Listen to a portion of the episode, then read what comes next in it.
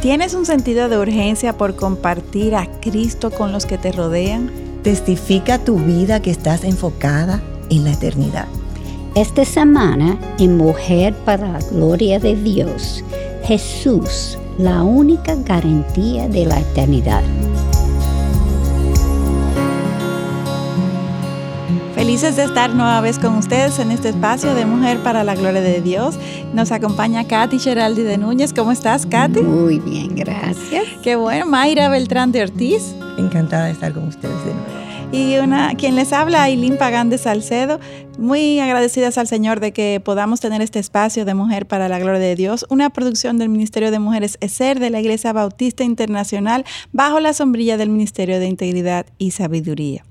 Y hoy compartimos el último programa de esta serie Jesús, una vida única.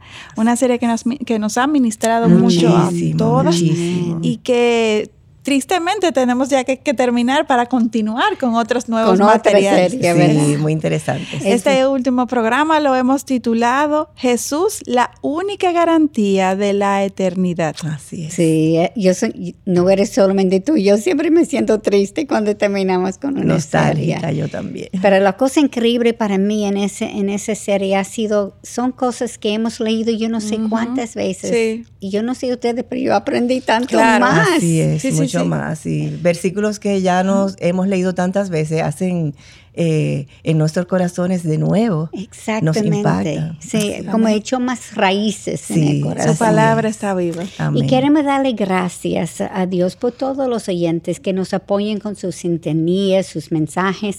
En verdad, para nosotros es una bendición, es algo que es. inexplicable que ustedes quisieran seguirnos, pero damos gracias para ustedes y oramos por ustedes. Y es por eso que invitamos a compartir con nosotros a través de las preguntas reflexivas que posteamos en Instagram para que puedan aprovechar más lo que estamos hablando aquí en Mujer para la Gloria de Dios. Y no dejen, por favor, responderlas.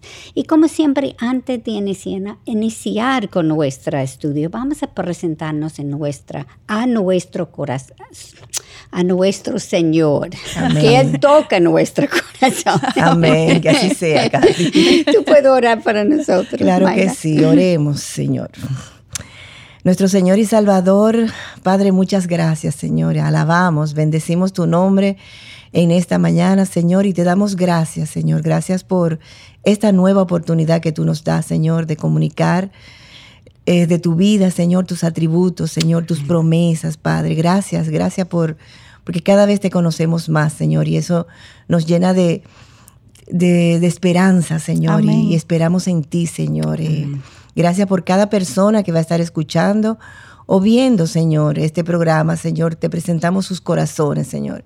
Que esas personas puedan ser ministradas como nosotras somos ministradas al momento de preparar, Señor, y hablar sobre este, este este nuevo capítulo, Señor. Gracias, Señor, porque nosotras solas no podemos hacer nada, pero contigo, Señor, todo, todo es posible, Señor. Acompáñanos, Señor, en este tiempo, Señor, y también te damos gracias por, por el equipo de producción que nos acompaña durante toda esta serie, Señor, y bendícelos a ellos, Señor, bendice su esfuerzo, su entrega, Señor, y, y te pedimos que nos ayude, Señor, a serte fiel en cada cosa que nosotros hablemos en este momento. En el poderoso nombre de Jesús, nosotros te presentamos todo esto, mi Dios. Amén. Amén. Gracias. Aileen y Katy, hemos estado revisando el llamado de la gran comisión que Jesús le hizo a sus discípulos y en verdad a todos sus seguidores realmente. También hemos estado tratando sobre el poder que hemos recibido a través de la morada del Espíritu Santo. Hoy queremos estudiar el tiempo que estamos viviendo ahora entre la primera y la segunda venida de Cristo. Ay, sí. La era de la gracia. Gracias, Señor. Los judíos, quienes estudiaron las escrituras, sabían que el Mesías tomaría el trono de David para establecer un reino justo y eterno, como Dios profetizó en Isaías 9, versículo 7. Estos también sabían que el Mesías derrotaría a sus enemigos, como el Salmo 110, versículo 1 y 2 avisa y que su reino sería hasta los confines de la tierra donde se tendría paz y prosperidad como nunca. Y eso lo encontramos en el Salmo 2, versículo 8.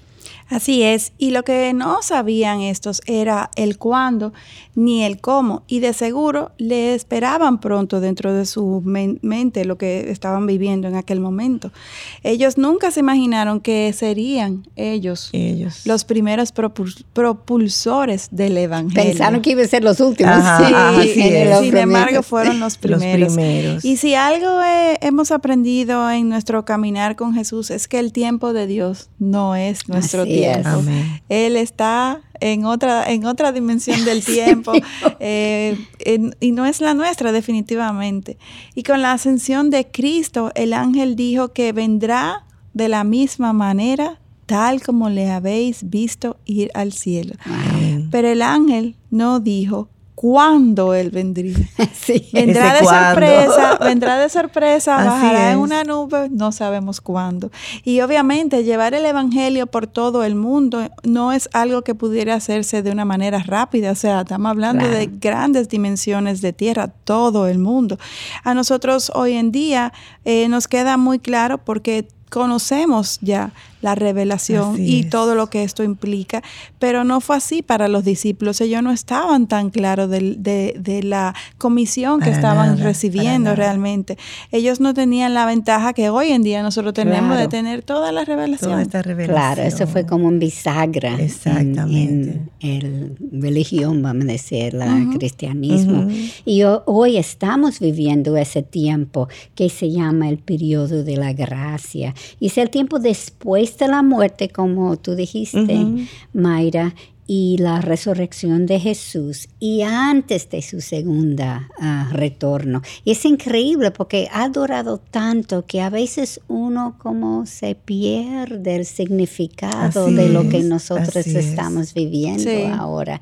Y esa, esa urgencia que tenemos porque Él va a regresar. Y tampoco nosotros Eso es una promesa y Él cumple todas sus promesas. Amén. Y en el Antiguo Testamento el pueblo, los judíos, no podían compartir las escritores con los gentiles, era más bien ven y ver. Esa fue la actitud de, el Señor, lo había dicho a ellos, no es que ellos imaginaran eso, eso fue basado en, la forma que el Señor presentó.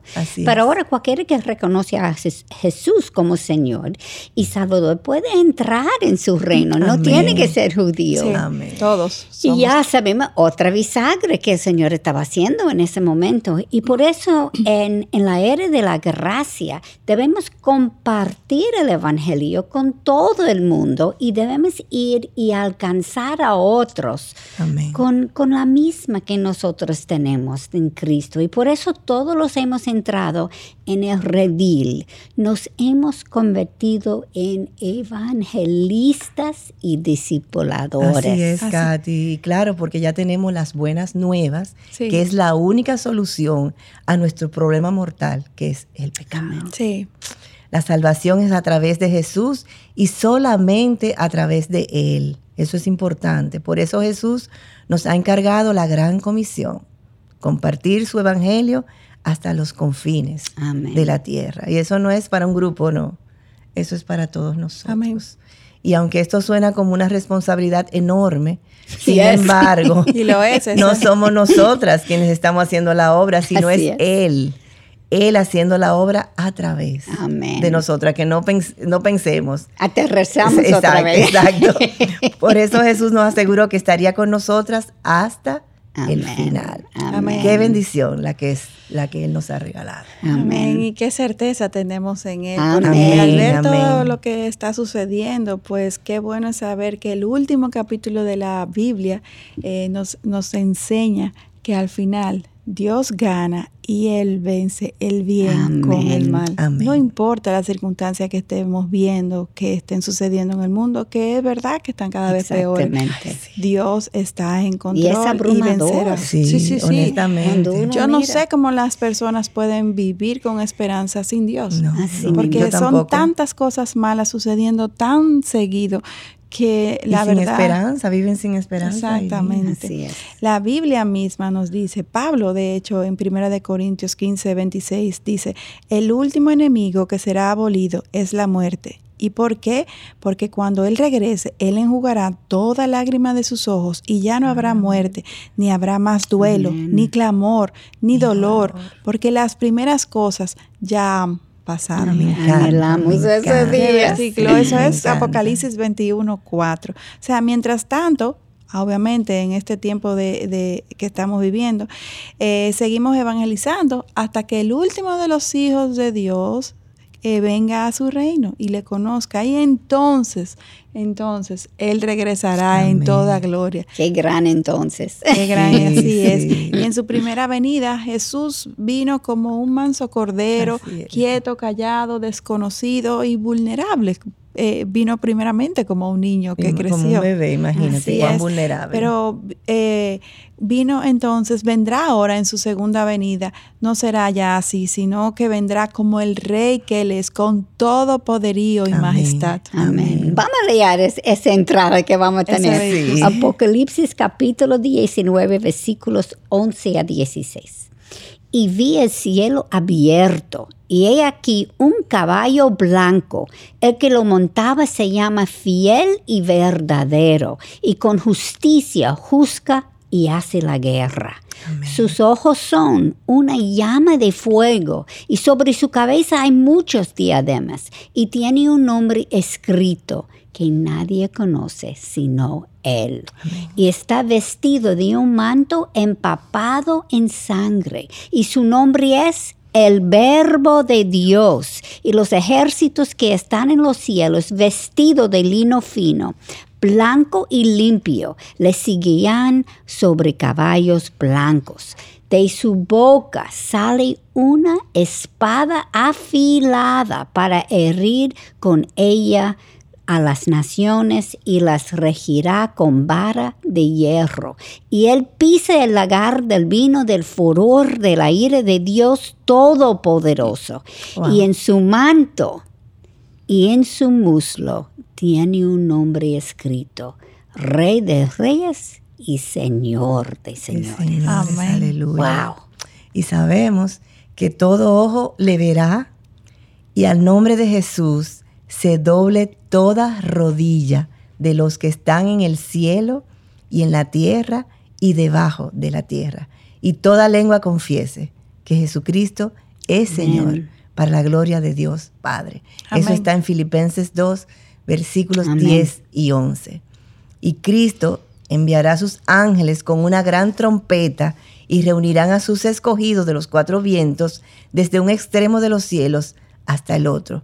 Eso lo dice Mateo 24, versículo 31. Diferente área de la Biblia, ¿Cómo se conecta? Todo. Jesús dijo que caminará con nosotros y que volverá por nosotros también. Gracias. Amén. Gracias, Cristo. Amén.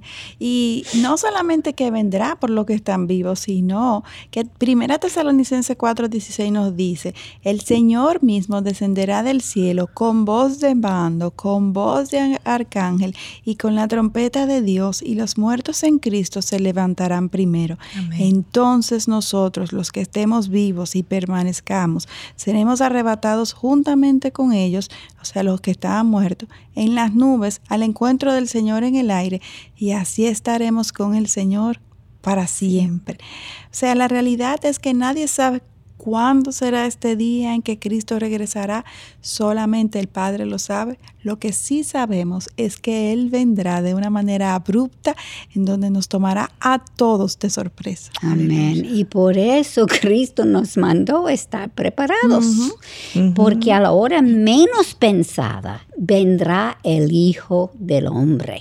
Los apóstoles estaban esperándole cualquier día, como Mateo capítulo 24, versículo 44 nos dice, pero desafortunadamente este sentido de urgencia, como yo dije, se ha perdido a través de las diferentes generaciones. Yo sé últimamente eso me ha regresado, pero yo tengo que admitir vergonzosamente que yo había perdido esa urgencia. Exacto, y vivimos nuestras vidas ocupadas, sí, haciendo como ya, cosas. Mañana es otro día. No, no, él puede venir hoy. Él puede venir hoy, en este momento puede venir. Exacto, ojalá. Amén. ya no hay tal anhelo y expectativa y nos dejamos dejar envolvernos en la cotidiana de la vida, como tú me acabas de decir. Cosas de poca importancia han tomado el lugar de Cristo y desaprovechamos las oportunidades que Él nos da para compartir su evangelio. Así es, Katy. Y la realidad es que Jesús volverá. Amén. Y aunque ninguna de nosotras sabemos ni el día ni la hora, porque no lo sabemos, al observar lo que está ocurriendo en el mundo que hablábamos al principio, las señales que nos apuntan a su segunda venida son cada vez más. Así es. De hecho, creo que las profecías se están cumpliendo. Dios menciona su segundo retorno 318 veces en el Nuevo Testamento. O sea que bien. Esto quiere decir que uno de cada 25 versículos habla sobre su retorno, por si lo dudan. ¿Crees que esto sea importante para Dios? Claro que sí, definitivamente. la, realidad es que si estamos bien con Dios, entonces estaremos anhelando su regreso, que esto suceda. Eh, obviamente, uno no quiere que venga antes de que nuestros seres queridos y todo lo que conocemos vengan a Cristo, o, obviamente, pero anhelamos eh, que, él, que Él vuelva. Y creo que debemos preguntarnos también, es si estamos listas para cuando Él regrese, estamos anhelando este día en nuestra cotidianidad, eh, esta, esta idea, esta realidad es, está presente. Si no, quizás entonces hemos perdido nuestro primer amor, eh, hemos perdido nuestro enfoque, eh, estamos dándole el primer lugar en nuestra vida a otras cosas que no son Dios. Y si es así, debemos de pedirle perdón a nuestro Dios y, y, regresar a Él, pedirle que nos dé pasión por Él, que, renueve, que, que, haga crecer nuestro amor por Él, que nos atraiga a, Él, con lazos de amor o como sea que Él así, lo, disponga. Mientras tengamos vida, nunca será tarde para volver a, reenfocarnos y, acercarnos al Señor. Sobre todo que nuestro Dios es paciente y Él es clemente y su deseo es que vivamos con Él y que vivamos por Él eh, y que nuestra vida entonces pueda ser bendecida y que podamos vivir esa libertad y ese gozo por el cual Cristo murió en la cruz también. Y esto todo es para nuestro beneficio. Amén. Su plan será completado, ya sea con o sin nosotros. Ahora bien, si tenemos la certeza en nuestro corazón de que hemos sido salvas por medio de Jesucristo, no hay nada que nos haya, que nos eh, haga perder esta salvación. Sin embargo, cuando es a través de nosotras, eh, nuestro caminar con Él, eh, si nosotras no ponemos de nuestra parte nuestro caminar con Él, entonces no, se, no seguirá enriqueciéndose, no seguirá eh, creciendo esta relación de intimidad y por tanto su gozo se esfumará. Podemos seguir siendo salvas, pero no disfrutaremos desde ya de ese gozo y esa paz que Cristo quiere que tengamos. Esa, esa vida rica, abundante, abundante, esa es la palabra. La vida plena por la que Cristo murió en la cruz. Amén, amén. Aunque somos salvos. Exacto. Y eso es importante saber. Nosotros tenemos que hacer esa decisión a caminar con Él. Y sabemos que la muerte entró en el mundo por un hombre, Adán. Y sabemos que por un hombre también cobraremos vida eterna a través de Jesucristo, exactamente. Por eso para los cristianos la muerte no es el fin, sino el comienzo de una vida diferente. Es otra bisagra. Morimos y vivimos, pero en otra dimensión, obviamente, a otro nivel, ante la presencia de la misma Dios, de Dios por la eternidad. Y no estaremos limitadas por el mundo físico y visible, sino que nuestro espíritu persistirá y estaremos en la presencia de nuestro Señor. wow. wow. Eso me toca las fibras de mi corazón. Y lo que antes no pudimos ver en el cuerpo, lo que anhelábamos por fe, entonces ahora será una realidad. Así es, Y eso entonces nos trae a la mente cuál es nuestro destino. Al morir, nuestros cuerpos se descomponen. Sin embargo, nuestro espíritu no. Y cada persona necesita decidir dónde pasará la eternidad. Los cristianos van a la presencia del Señor, pero aquellos que mueren sin Cristo van a un lugar donde serán separados de Cristo por la eternidad. Jesús afirmó que la muerte no es el final, cuando todo termina. Jesús dijo que el infierno es un lugar que tiene un fuego inextinguible, lleno de tinieblas y crujir de dientes. Los que vayan al infierno serán atormentados día y, noche, por los siglos de los siglos. Yo cuando leo esto de crujir de dientes, porque no hay cosa que moleste más que un crujir de dientes. O sea, ese... Sí, y la razón. Exactamente. no, y, y la sensación. exactamente. eternamente bajo un fuego inextinguible, lleno de tinieblas y crujir de dientes. Wow. ¿Quién quiere eso? Sí, que viene en mi mente, como, como humanos siempre pensamos, ok, eso puede cambiar mañana, la cosa va a mejorar.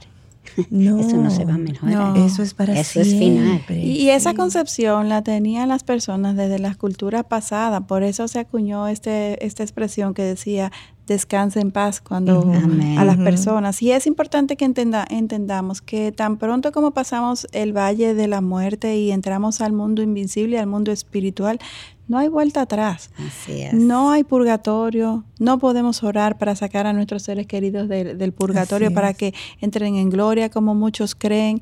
Y cada quien de manera personal tiene que tomar esta decisión por Cristo antes de morir, si quiere pasar la eternidad en su presencia. Pablo que fue llevado al tercer cielo y fue instruido por Cristo mismo nos dice en 2 de Corintios capítulo 5 versículo 8 que estar fuera del cuerpo es estar en la presencia del Señor como Cristo es nuestro juez y abogado defensor.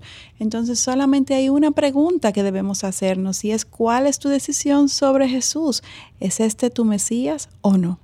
Así es. Y si estamos en Cristo, significa que hemos entendido que no podemos ganar el cielo por nuestras obras, sino por la obra de Cristo en la cruz. Él hizo todo para nosotros. Y por eso tenemos una relación restaurada con el Padre porque Él intervino para nosotros y tenemos entrada al lugar en donde hay paz y no tormenta por la eternidad, como tú dijiste. Aunque al vivir en un mundo caído estamos destinadas a sufrir, nuestra esperanza es grande al tener la promesa que pasaremos la eternidad con aquel que nos ama. Amén. el mundo no nos ama.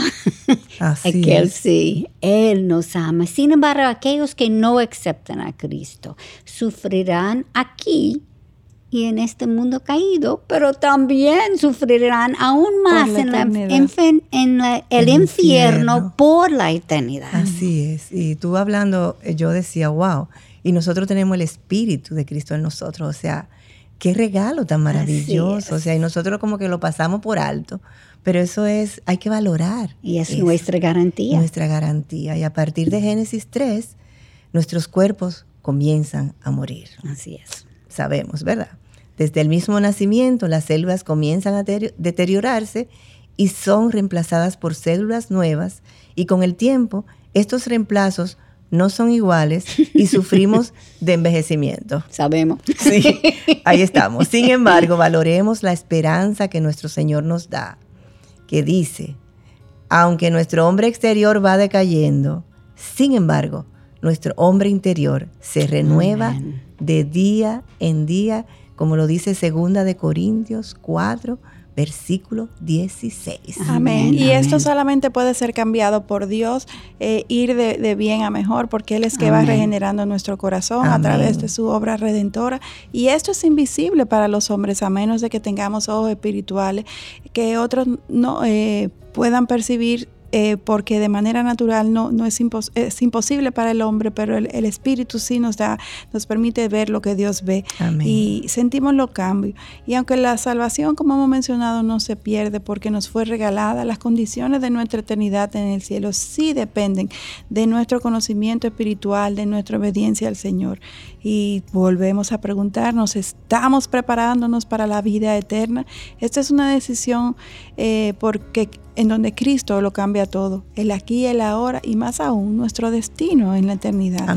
Si todavía no has hecho una decisión por Cristo, este es nuestro llamado en el día de hoy, de que puedas decidirte por aceptar a Jesucristo como tu Señor y tu Salvador. Amén. Y para aquellos como nosotros que sí lo, lo hemos hecho, esa decisión, esta decisión, pero no estamos viviendo con pasión y con una urgencia, hoy también es un día para cambiar eso también. Amén. Este es un excelente punto ahora para terminar esta serie sobre Jesús. una vida única, una vida digna de imitar, una vida digna de nuestra admiración y digna de dedicarle a Él nuestras vidas completamente.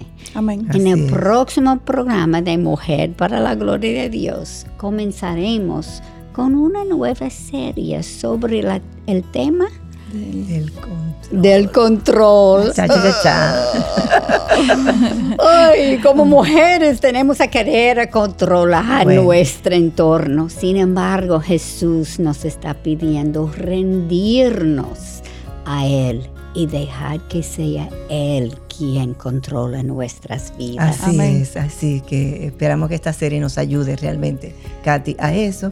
Y esta semana meditemos y oremos sobre todo lo que Cristo ha hecho por nosotros, para que todo el que le acepta como Señor y Salvador sea firmado en la vida eterna que tenemos aseguradas en Jesús. Y ya saben, no dejen de sintonizarnos en nuestro próximo programa con esta nueva serie sobre el control. Amén. Y, nuestra última petición es que nunca dejen de orar por este espacio de Mujer para la Gloria de Dios y toda iniciativa por compartir el mensaje de Cristo.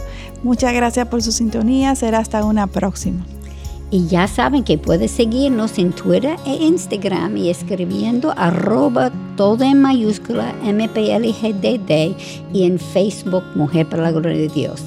Les esperamos en nuestro próximo encuentro. Bendiciones.